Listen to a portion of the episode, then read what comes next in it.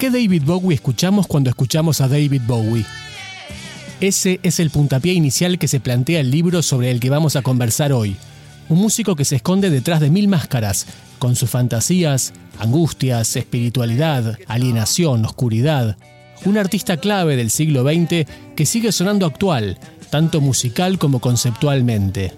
Para muchos es indescifrable, pero para poder entenderlo un poco más es que hoy nos visita el periodista, escritor y poeta Juan Rapacioli, autor de ¿Por qué escuchamos a David Bowie? En este episodio de Escuchando Libros, el podcast de rock.com.ar.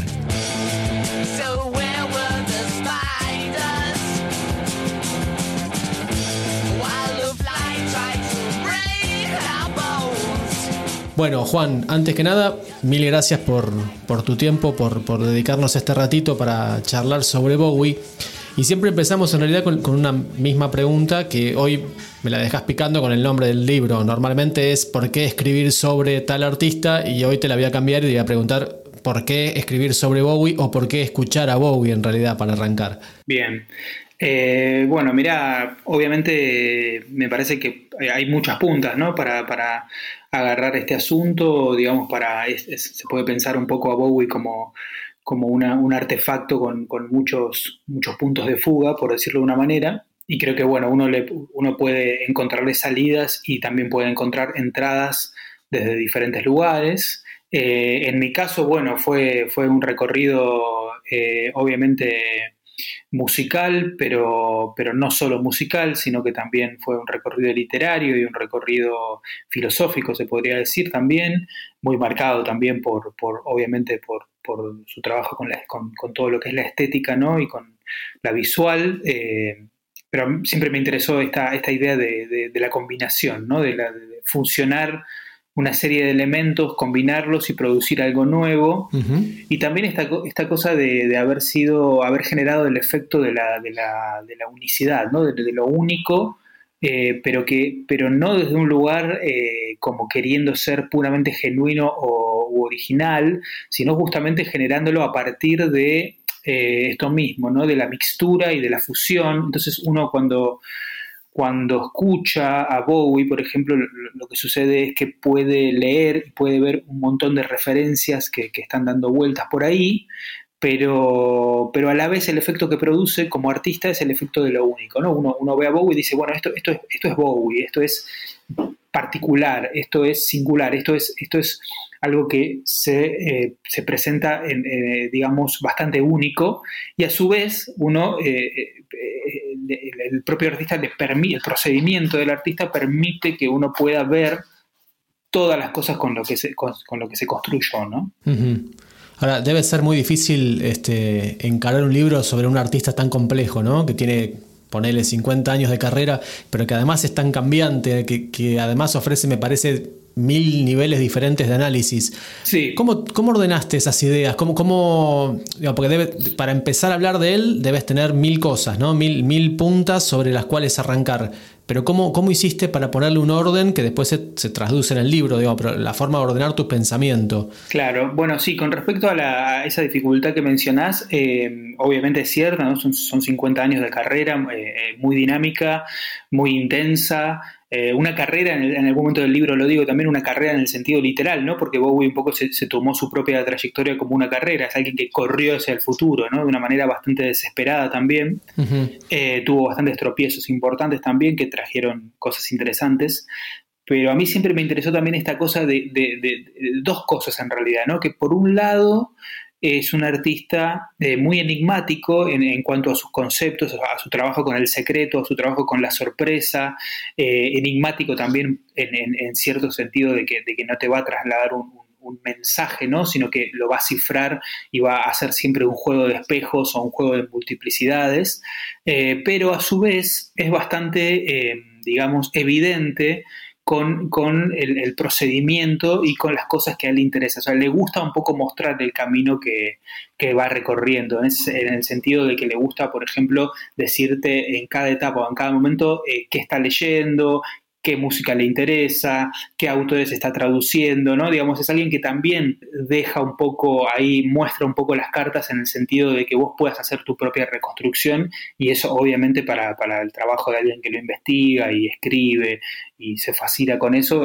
sirve, ¿no? Porque, por ejemplo, hay un momento que uno este, vas a estar metido en, en, todo lo que es el space rock y todo lo que, todo lo que fue la fantasía espacial y el tema de la conquista lunar y todo lo que fue ese momento del rock que miraba al espacio. Y luego rápidamente uno se va a poder meter en, la, movida glam, en el artificio, en el escapismo mágico, podría decirse, y así uno se va a meter, por ejemplo, con George Orwell o, más adelante con con William Burroughs, o bueno, eh, es eso, ¿no? Eh, de alguna manera va generando, eh, va dejando esas pistas que tienen que ver con sus propias influencias y que uno las puede ir agarrando, recogiendo y armando a un, cierto camino que, bueno, a mí me sirvió mucho específicamente en la, en la, escritura, que en principio, la, en principio la ordené de una forma bastante cronológica, pero luego en, el proceso de edición, en el trabajo también con los editores, eh, un poco vimos que lo mejor era era pensarlo de otra manera, ¿no? ir, y volver al final. Justamente esas cosas. te iba a preguntar eso, porque los capítulos no van necesariamente en orden. Es decir, que, de alguna forma evitas la cronología para explicarlo, digamos, que, probablemente sea la forma más sencilla de, recorrer la carrera de un artista. ¿no? Empezó en tal año, nació, conoció esto, fue haciendo tal otra, su grupo tal, su disco tal, se muere. Claro, como la manera más De alguna forma rompes eso, claro, pero rompiste eso. Sí, sí, lo mejor fue, eso fue más en el proceso de edición, ¿no? Obviamente la, escritura eh, salió más por el lado de, obviamente, ¿no? Lo que uno está acostumbrado también a leer y a consumir en el sistema más clásico que es la, idea, eh, bueno, cronológica, biográfica, ¿no?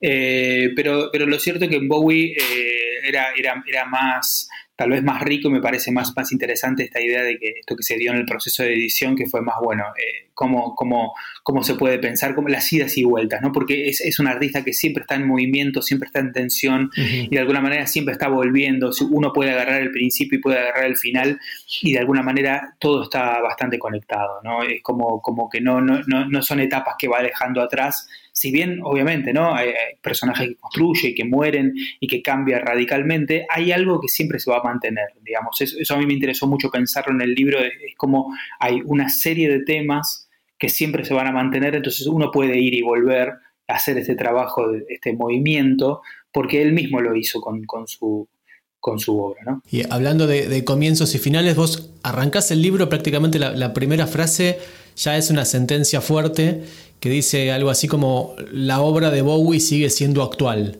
Claro. ¿Por qué? Bueno, me, parecía que ayudaba mucho a pensar el, siglo XXI, ¿no? Todo, toda esta sensación tan, tan extraña, tan distópica, eh, tan eh, azarosa que se vive hoy en día, ¿no? Como, como, como esta, esta, dificultad de, abarcar el presente, aunque bueno, siempre es difícil el, presente abarcarlo por su propia condición, ¿no? De, presente, pero, pero como que está, como que hay como viste que hoy, en día, no sé, abrís los diarios y, te encontrás con las palabras distopía normalmente, ¿no? Parece que se hubiera normalizado algo que en un momento era más del producto de la ciencia ficción. Sí, sí. Y un poco me parece que, que su obra eh, digamos, su obra en principio es, hija y es fruto de las grandes fantasías distópicas que le dieron forma al siglo XX, los grandes libros, ¿no? Uno, uno de ellos, por supuesto, 1984, que para él fue muy importante.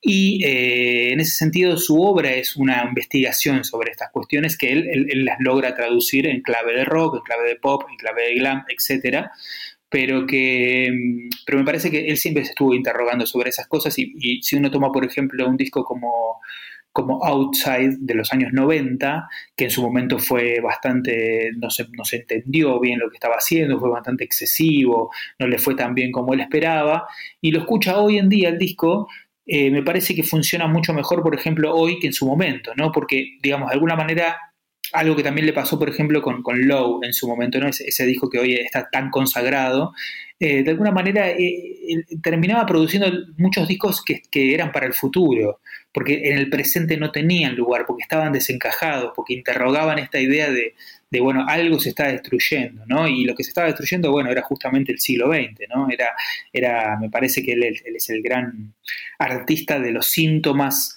que mostraban la destrucción del siglo XX. ¿no? Y tanto pensar el, presente y el futuro es, es, lógico este, hacer un link con la cuestión filosófica, ¿no? Y vos en un momento lo definís como un Led Zeppelin filosófico. Sí, eh, sí, bueno, porque eso es justamente cuando él hace... De, En, un momento determinado, ¿no? Donde él está más pesado en el, estilo, ¿no? Claro, exacto. Cuando hace The Man Who Sold the World, que, que, es como lo, que, lo, lo primero que le sale después de ese éxito aislado que había sido Space Odyssey, que había quedado medio como como bueno, viste, es el, el, One Hit Wonder, ¿no? Que, que, que, era, él, tenía ese hit y, todos lo casi decían, bueno, tenés que volver a hacer algo como esto. Y él no sabía qué hacer y estaba con otras cosas y estaba muy metido en la filosofía de Nietzsche, estaba con Zaratustra, estaba muy enroscado con ese tema. Y, bueno, lo que sale en ese momento, y, ah, y con el tema obviamente de la esquizofrenia, ¿no? Y con todo ese tema de la locura que a él siempre le, le interesó. y y que también lo atravesaba familiarmente. Y bueno, The Man Who Sold the World es un poco ese, ese, resultado, pero es muy interesante como lo que hace a nivel música, ¿no? Cómo, cómo lo traduce. Obviamente ahí tiene mucha importancia Mick Ronson y, y los que luego van a ser los, los Spiders from Mars, ¿no? Pero es el disco más, tal vez es el disco más pesado en el sentido de, de género heavy metal. claro. Claro, eh, está, dialoga con, con, Led Zeppelin, dialoga con Black Sabbath, con, con Cream, si querés, ¿no? Como, como es, es un disco, pero uno lo escucha y, y, no está diciendo, eh, las letras están yendo para otro lado, ¿no? No, no, son, no son esa cosa terrenal o esa cosa más llana que por ahí se podía encontrar, ¿no? de en ese tipo de género por ahí mucho más eh, visceral, ¿no? Sino que está yendo con un vuelo filosófico, estaba bastante enroscado en un tema que luego va a continuar, ¿no? Va a continuar con otros, con otros, con otros géneros, en otros estilos. E, esa, esa cruza o ese atravesamiento con la filosofía se da a lo largo de toda su carrera, probablemente. Es decir, no es un momento de su vida como si tuvo momentos más glam o más, más pesados. Creo que, la, creo que la filosofía es bastante constante en él, ¿no? O sea, lo cual creo que lo posiciona a la altura de muy por arriba del resto o, del, del rockero promedio, por llamarlo de alguna forma. Sí, sí, totalmente en el sentido de que o sea, e, ese momento puntual él va a estar muy enroscado con, la filosofía puntualmente, bueno, de, Nietzsche, de Zaratustra, del superhombre, de la necesidad de concebir el superhombre y lo va a mezclar un poco con la ciencia ficción y con la idea del alien, ¿no? Que va a ser central en su propia poética. Lo cierto es que luego a lo largo de su carrera va a seguir pensando mucho en la sociedad y en lo que pasa socialmente y en las ideas que, que, que, cada, que cada época de alguna manera produce y él, y él se interroga un poco también como catalizador de cada época. Entonces siempre va a haber una reflexión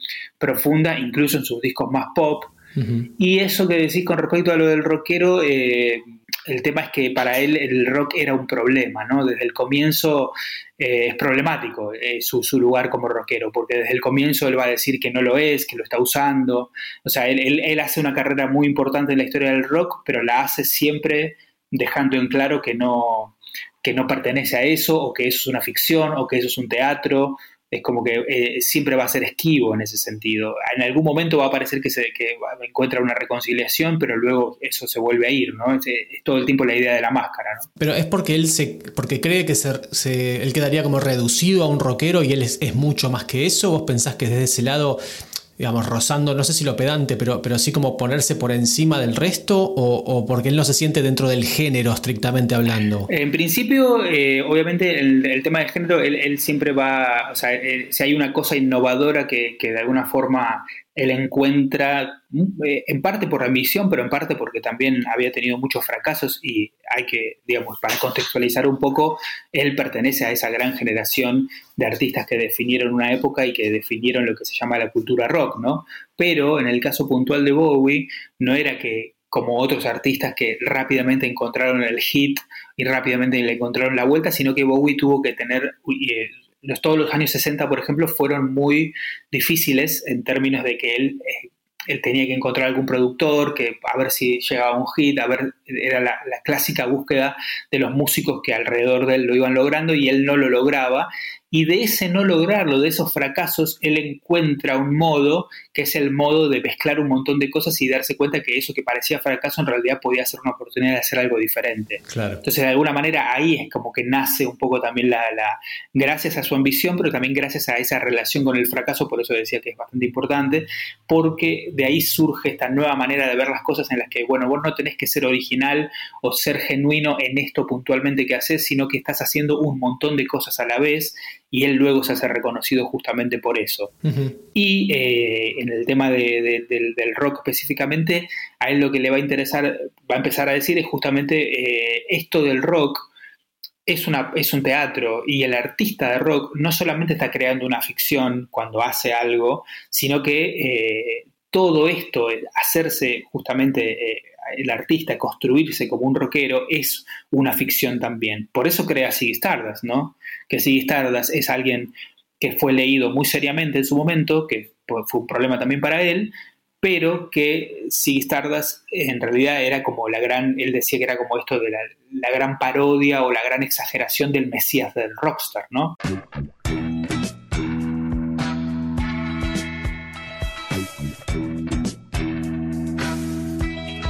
¿Te puedo pedir un favor? Si llegaste hasta acá y te gusta este episodio, ¿te tomas un minutito para seguirnos en Spotify, en Google Podcast o en la plataforma en la que nos estés escuchando? Si nos recomendás o nos calificás con 5 estrellas, nos ayudás a difundir todos estos libros sobre los que estamos hablando y también el podcast. Dale, ya seguimos con Juan Rapacioli y David Bowie. Muchas gracias.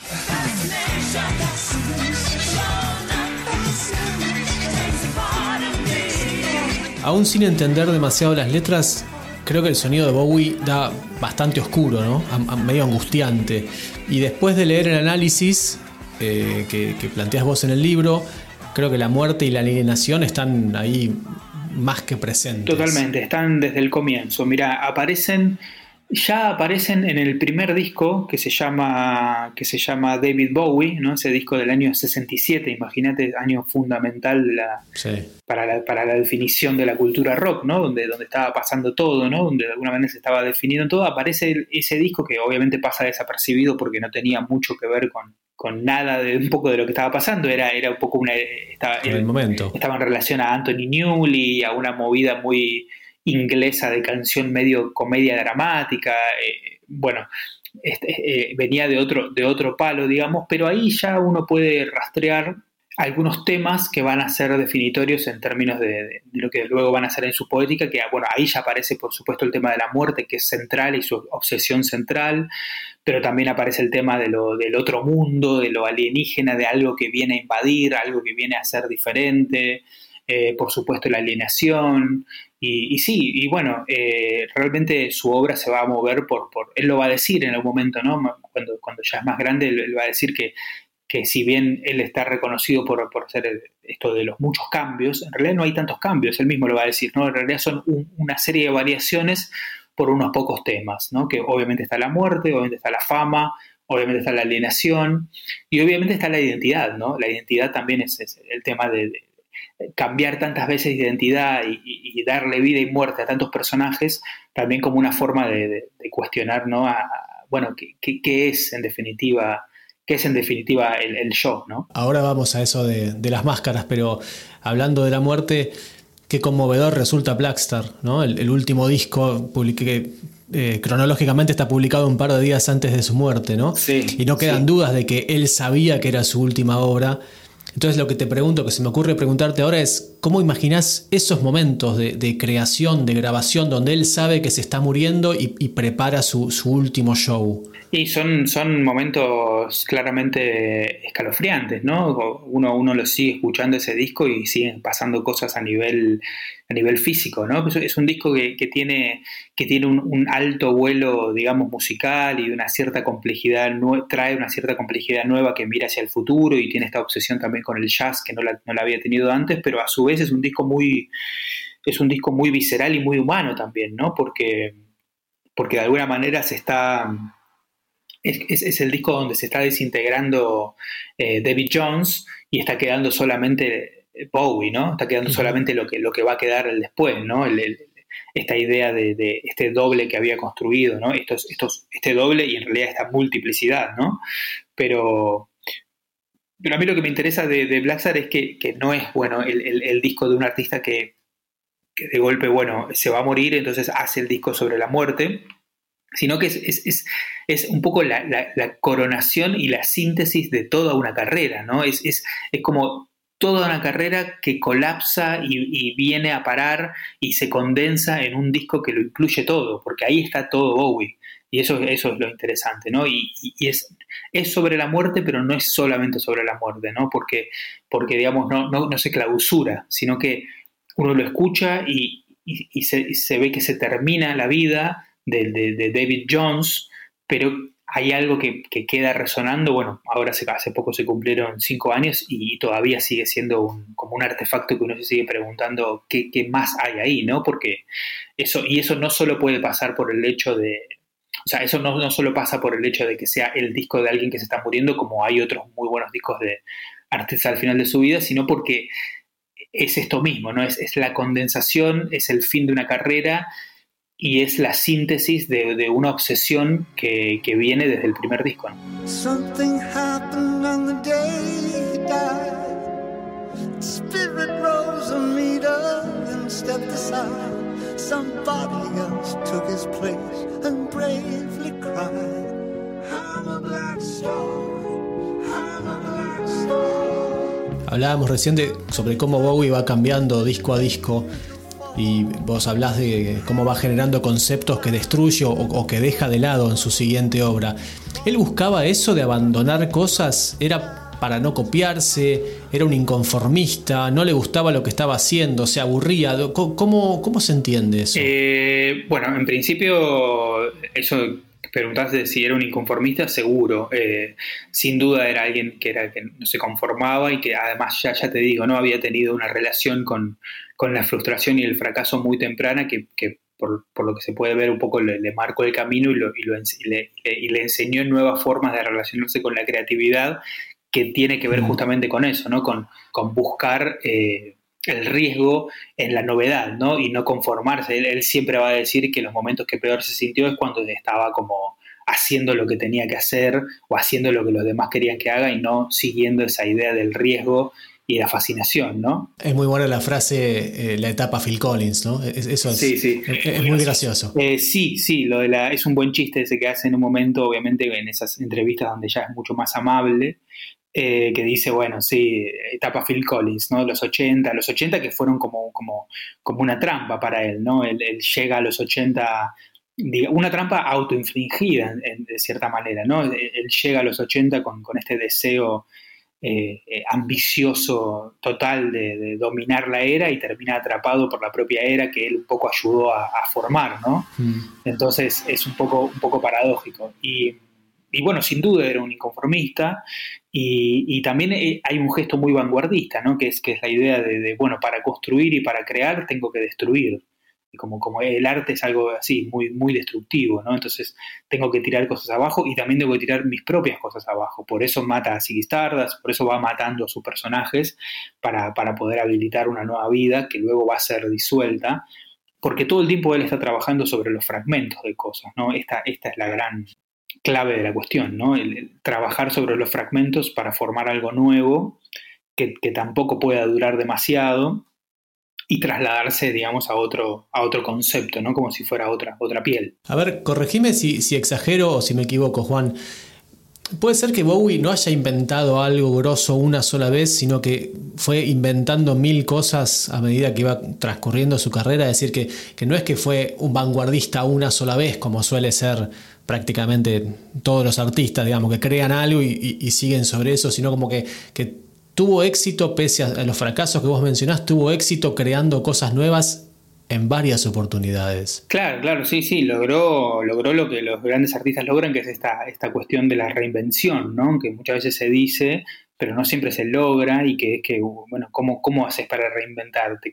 ¿Qué, sobre qué fragmentos y, sobre qué cosas te moves para reinventarte también, ¿no? Eh, sin duda, y, él siempre va a estar intentando eso, ¿no? Va, va, a romper algo y va a volver a, buscar una nueva vida. Muchas veces no le va a salir y se va a chocar contra una pared, o muchas veces su propia ambición o esta idea de mezclar muchas cosas no, le, no va a tener buenos resultados, pero de alguna manera siempre va a quedar como... Eh, eh, algo de eso va a quedar como, como una síntesis del momento, ¿no? Porque uno puede pensar, por ejemplo, los 80 como ese momento tan crítico para, para, él, y sin embargo los ve, con el, con el paso del tiempo uno lo ve, ve los 80 y también no, te explicas mucho los 80 sin Bowie haciendo eso que hizo, digo, de alguna forma es también bastante catalizador del momento, ¿no? Entonces, eh, un poco, a veces es un éxito en, en, el momento, por ejemplo, en los 70 casi todo lo que hizo fue muy exitoso y fue, fue logró sintetizar en la época con su voluntad, pero otras veces no, lo pudo lograr con su propia voluntad,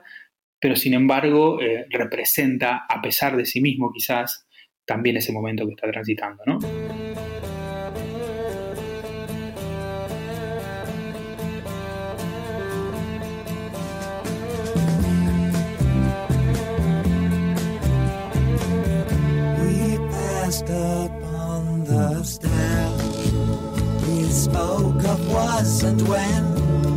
Ok, entonces tenemos en claro por qué tenemos que escuchar a Bowie, pero la lógica es ir a Spotify o, ese tipo de cosas y ahí dentro de ese mare magnum ayúdanos a saber por dónde empezar a escucharlo. De paso, de paso hago el chivo de que está la playlist del libro, por ahí ya la viste, pero está ahí en Spotify. Excelente. La vamos a linkear también. La playlist con el mismo nombre del libro se puede escuchar. Son 100 canciones ordenadas en la estructura del libro, ¿no?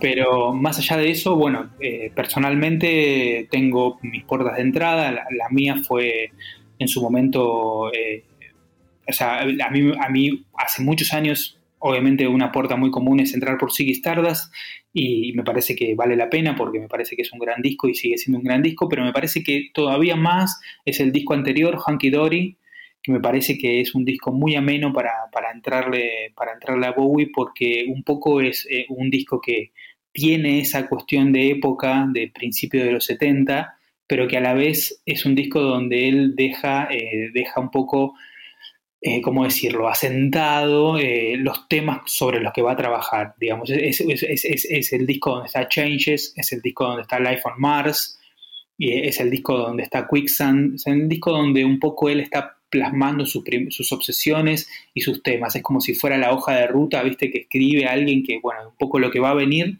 ya está en Quicksand y es un disco muy, muy ameno a nivel musical, es un disco que va más por el lado del, es el, rock pop y el art pop y un poco eh, es un disco muy pensado en base al piano, es un disco muy agradable, muy bello, en un sentido clásico podríamos pensar, ¿no? Me parece una linda puerta de entrada. Otra cosa muy distinta, ya yéndonos a los 80, uno de, de los que a mi criterio es mejor, uno de los mejores discos es Scary Monsters. Scary Monsters es un disco que saca en los 80, luego de un recorrido muy rabioso de los años 70, todo, no hay que olvidarse que Bowie saca eh, un disco por año a lo largo de los 70, ¿no? Es como, es como algo, es una carrera muy, muy intensa.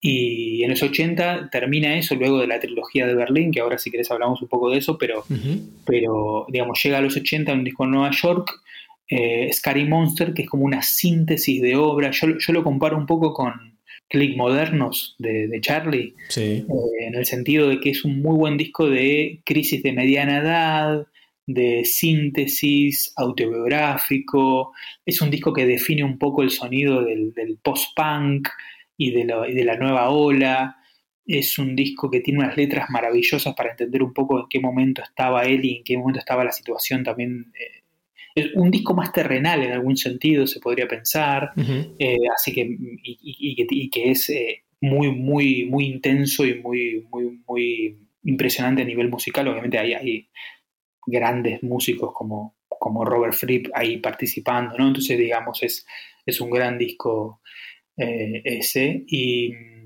y, después nos podemos ir un poco más para... Igual está claro que como, como seguramente con casi todos los artistas, probablemente en él incluso más aún, es un artista para escuchar discos enteros porque son más conceptuales que escuchar playlists o escuchar grandes éxitos y demás. No creo que, que se pierde la, gran esencia de, Bowie si escuchas una playlist aleatoriamente armada. Digo, no, no, no por la tuya, que seguramente está curada, sino digo, cuando, cuando hay un algoritmo que te tira lo que te tira y en realidad estás perdiendo lo más esencial de un, de un artista de esta magnitud, probablemente, ¿no? Claro, Sí, sí, a mí me, a mí me, o sea, está bueno el, sistema playlist está bueno para hacer un recorrido, por ahí si ya escuchaste hacer un recorrido, a mí me gusta, me gusta bastante la, idea de escuchar un, álbum, la idea de hacer un, escuchar un álbum porque un álbum te da un poco, sobre, y sobre todo esos álbumes que son pensados tan conceptualmente, ¿no? Que, te dan un poco una idea de un momento y te reflejan una serie de cuestiones y te interrogan una serie de cuestiones y después ver cómo esos álbumes dialogan con, con, con otros, ¿no? Juan, ¿cuál es tu disco favorito? Eh, bueno, eso, mira, eso ha ido cambiando mucho, no, no puedo eh, decir uno porque me, cuesta muchísimo, o sea, ya te digo, en algún momento, durante mucho tiempo fue Honky Dory, que lo acabo de, contar un poco, me sigue pareciendo una, joya hermosa de temprana, viste, una joya muy hermosa temprana. Eh, por supuesto, Low es un disco fascinante, el disco, el disco que comienza la trilogía berlinesa, un disco importantísimo, una etapa muy, muy clave de Bowie, de una creatividad superlativa en un momento de gran crisis personal. Eh, eh, pero el disco anterior también, te diría, Station to Station, que es un disco, digamos, el más dramático, el más trágico, el más el, Bowie más frágil termina produciendo uno de sus discos más románticos, paradójicamente. Hmm. No quiero mencionar Blackstar porque, bueno, Blackstar ya te digo, condensa todo. Para mí ya ni siquiera es un disco, sino que es, que es como una especie de, dispositivo que conjuga todos los otros discos, así que lo podemos dejar afuera, pero, pero, pero bueno, sí, eh, Scary Monster también, que también lo contaba recién, ¿no? También me parece otra de esas otra de esas ¿Y qué me contestaría, qué me contestaría David Jones? ¿Cuál, cuál sería el, para David Jones el disco favorito de Bowie? Y no sé, tal vez, tal vez ese, ese primer, ese primer David Bowie que, que, últimamente lo he estado visitando muchísimo. Eh, luego de, investigar mucho, viste, para el libro y, obviamente no, para escribir y todo lo que vengo haciendo, eh, me, últimamente me he quedado mucho con ese, con ese primer disco. Recomiendo mucho ese primer disco de David Bowie y también lo anterior. Hay, hay una serie de, de, bandas que Bowie, que intentos de bandas que tuvo antes de hacer ese disco, cuando era David Jones, y por ejemplo David Jones y The Lower Third, David Jones y The Bass. Eh, bueno, hay una serie de bandas eh, creo que fueron tres o cuatro bandas, está, eso está en el libro obviamente, que él intentó en el momento que te acordás cuando había toda la onda mod y, bueno, en, ese momento, bueno, Bowie, Bowie hizo, hizo varias bandas, hay varias, varias cosas grabadas ahí, hay un tema muy bueno que se llama eh, No puedo dejar de pensar en mí, que era como un intento de hit que, luego él ya tiempo, tiempo después lo va a volver a hacer, en clave ya Bowie, ¿no? Eh, pero me parece que hay algo muy interesante en esos primeros discos. Hay algo de, que uno ya encuentra algunas obsesiones que van a venir y, y hay, hay, una mezcla de inocencia y ambición que, que me parece encantadora, la verdad.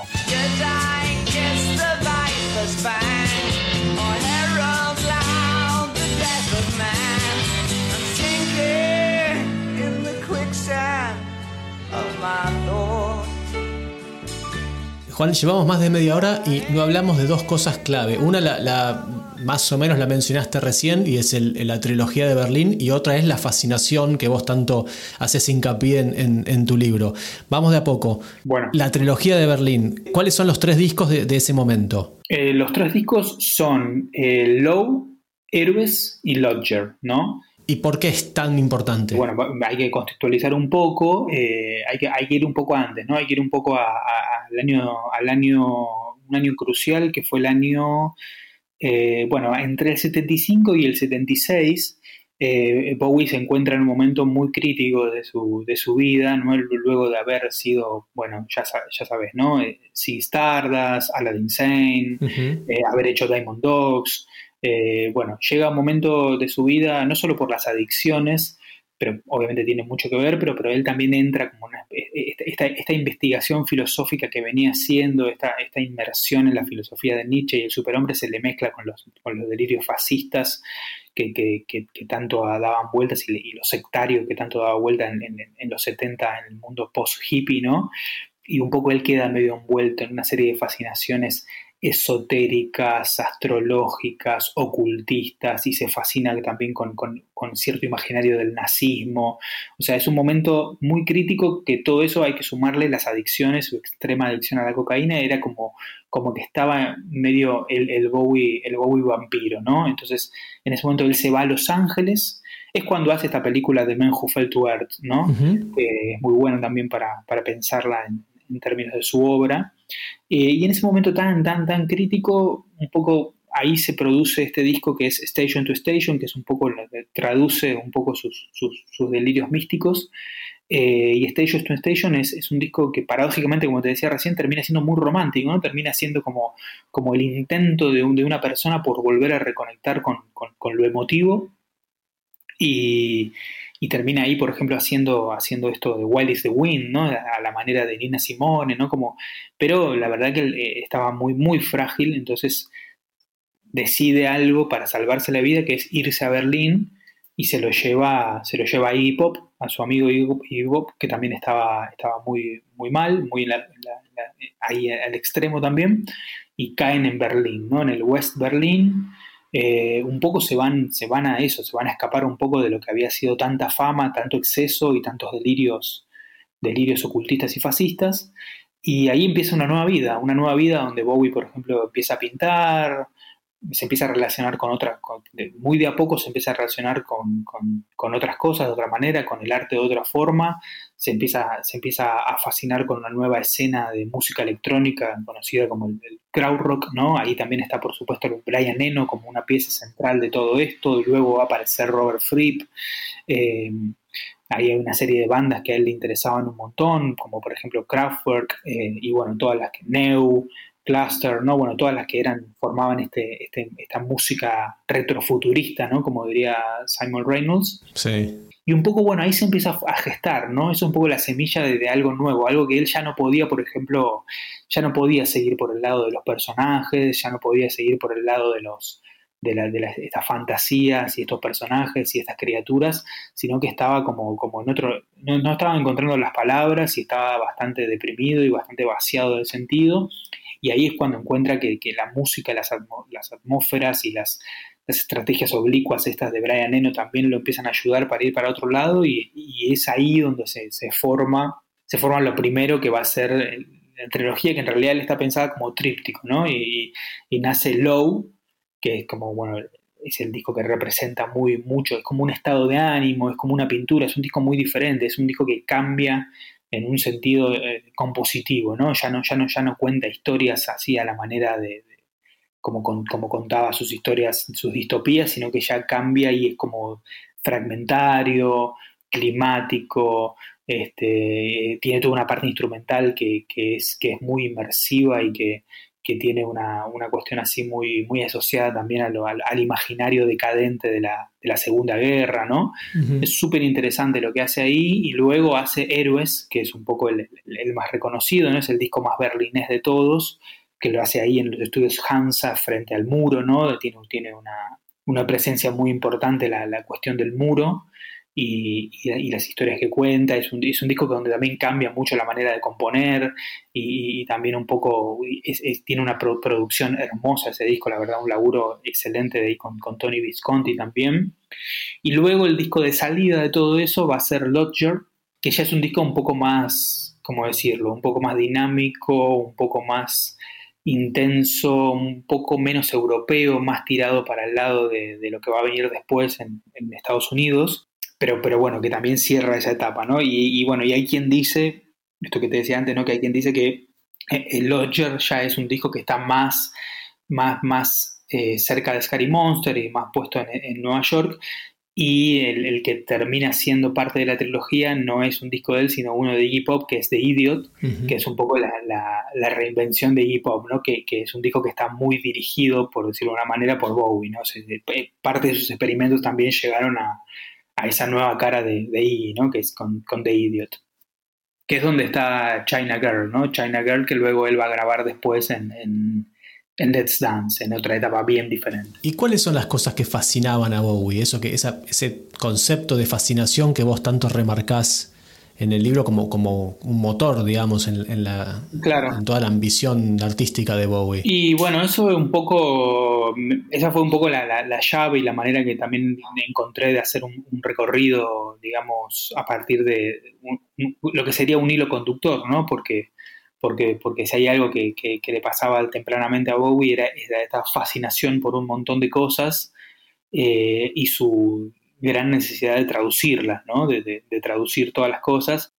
Y desde temprano e, esta, idea de, dejarse fascinar, a mí me interesaba pensarlo en el libro no solamente por el hecho de, fascinarse con algo y, bueno, y traducirlo, sino que es también la cosa de necesitar estar fascinado, ¿no? Ir, ir detrás de la fascinación para que la fascinación sea una forma de vitalidad y eso logre producir algo nuevo, ¿no? Entonces él siempre va a estar buscando eso, en muchas canciones lo, va a decir también, en Changes va a hablar de la fascinación, eh, tiene una canción que se llama Fascination, donde un poco de él dice, ¿no? Que la necesita usar a la fascinación para crear algo nuevo. De alguna manera, bueno, siempre, tempranamente, o sea, eh, ya sabemos, ¿no? Tempranamente fue la música mod, luego fue el teatro kabuki, luego fue un tiempo que él fue mimo, pero también quiso ser monje budista, luego va a ser el glam, luego va a ser el hard rock y luego va a ser esta movida de la música alemana, pero luego, pero también en un momento fue el soul de Filadelfia, fue muy fuerte y donde se convierte, quiere traducir todo eso en, Young Americans, por ejemplo. Y así, así todo el tiempo, eso va a ser lo que va a marcar un poco su, su, carrera, ¿no? Estar, estar, estar fascinado. Y cuando, por ejemplo, en los 80, cuando él, llega para ser el rey del pop de alguna manera, eh, va a encontrar un momento que, esa fascinación se va a perder y por eso él va a quedar siendo como un producto de la época, pero que no puede encontrar ese, ese momento de fascinación que le permite crear. Por eso en los 90 lo va a recuperar tan fuertemente con, con toda esta escena rave y toda esta escena de música electrónica de los 90, ¿no? Y, y, bueno, por eso me parecía que era como un poco el, hilo conductor, ¿no? Era, era, era la, materia eh, básica con la, que, con la que él un poco se, se movió siempre y que, que, necesitaba estar, entrar en un estado de fascinación para, para recién ahí poder, poder producir y poder crear. Juan, la última, que también es una costumbre que tenemos para cerrar. ¿Qué descubriste sobre Bowie que te llamó la atención y que no sabías antes de empezar la investigación? ¿Tiene que haber algo por ahí que dijiste, ah, mira esto? Mm, sí, buena pregunta. Creo que son, son muchas cosas. O sea, no, creo que sea una, una sola cosa, eh, pero, pero, pero... Dame la que más te fascinó. Sí, sí, o sea, no quiero caer en la cosa de los detalles, de decir, bueno, la biografía, tal cosita, porque, porque eso siempre tampoco fue un, viste que el libro no tiene ese espíritu biográfico tampoco, eh, pero sí algo conceptual, algo, algo así, digamos, ¿cómo decirlo? Eh, muy humano y muy, muy intrínseco que sí me pareció, que te lo mencioné un poco antes, que es esta idea de, de que se me reveló mucho más su dimensión humana y, su, dimensión de, en, relación al fracaso, ¿no? Era algo que, a mí siempre me había llamado la atención como Bowie se, había, se había logrado presentar y había logrado generar este efecto de lo extraordinario, ¿no? Uno, uno lo ve a Bowie sin conocerlo y ve a un sujeto extraño, extravagante, diferente, muy, obviamente muy fascinante y, que, que parece que logró este efecto de que, de que todo lo hizo bien y que todo siempre le quedó bien. Y, me parece muy interesante porque eso es como un gran logro artístico, pero que sin embargo no tiene que ver con, su dimensión humana porque lo que se me reveló, y respondiendo un poco a tu pregunta, es esa, ese intento humano y esa relación con el fracaso y con el error que le trajo un montón de, situaciones críticas, ¿no? Que fueron como, como es, es alguien que tuvo una, una ambición tan grande que siempre siguió adelante, por decirlo de una manera, ¿no? Como, como que marcó un poco las bases de esta idea de reinventarse y de construirse a sí mismo todo el tiempo, aún lidiando con los, errores, los fracasos y los dilemas más humanos que hay, como pueden ser, bueno, la soledad, la angustia, la depresión, ¿no? Como, como e, eso en la propia escritura se me reveló fuertemente, la, la, gran dimensión humana de un artista que siempre estaba buscando lo poshumano, lo extraordinario, lo que está por fuera, lo, que, lo que está buscando trascender a lo humano, pero no deja de ser un, artista que también es muy humano y muy romántico en el sentido también trágico de, la palabra, ¿no?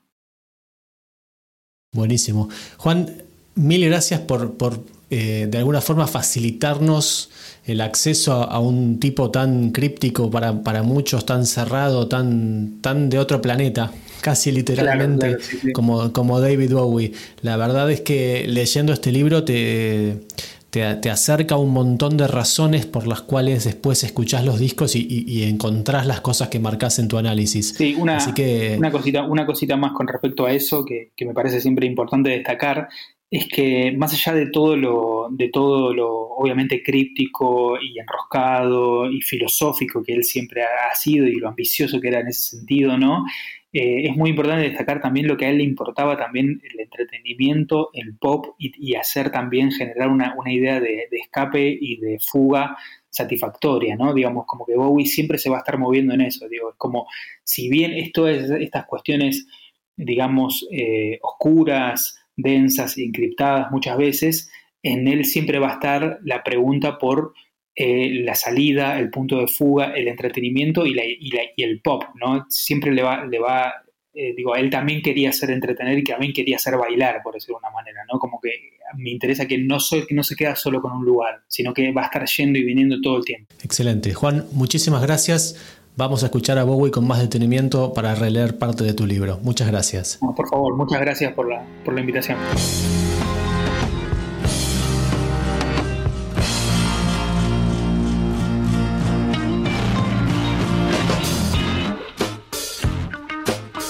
Escuchando Libros es un podcast de rock.com.ar, pionero en la Argentina en la producción de contenidos multimedia vinculados a la música.